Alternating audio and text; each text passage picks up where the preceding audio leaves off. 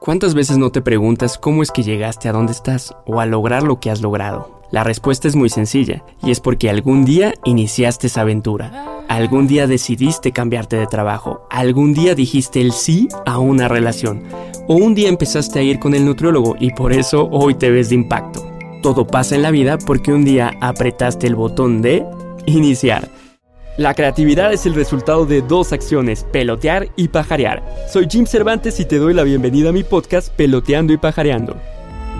Y eso es la clave para que todo pase.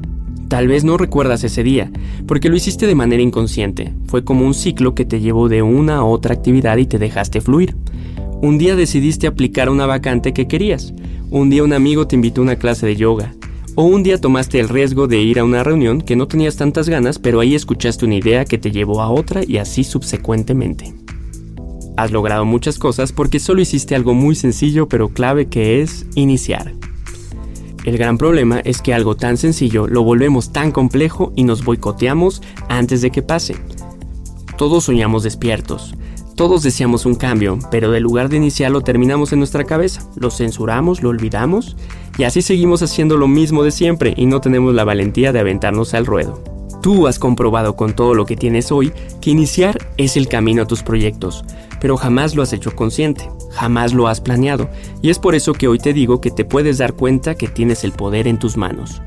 Seguramente muchas de las ideas que tenemos en la cabeza no las materializarás o las dejarás inconclusas en el camino, pero al menos hay que intentarlo.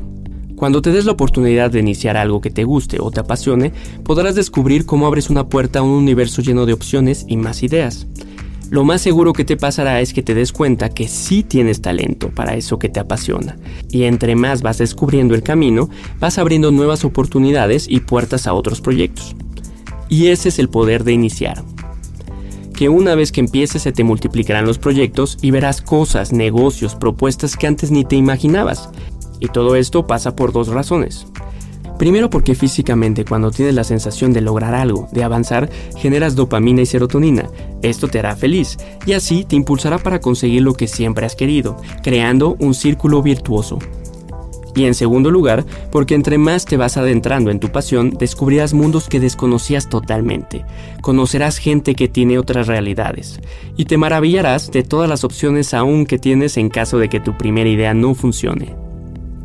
Ahora, Cuidado porque en este juego de hormonas, intensidad y múltiples proyectos puedes desbocarte y como consejo te recomiendo que estas nuevas ideas que vayan saliendo no las ejecutes de inmediato, apúntalas, mapéalas y dales un orden para que una vez que tu primera idea ya esté bien ejecutada, sigas con la siguiente.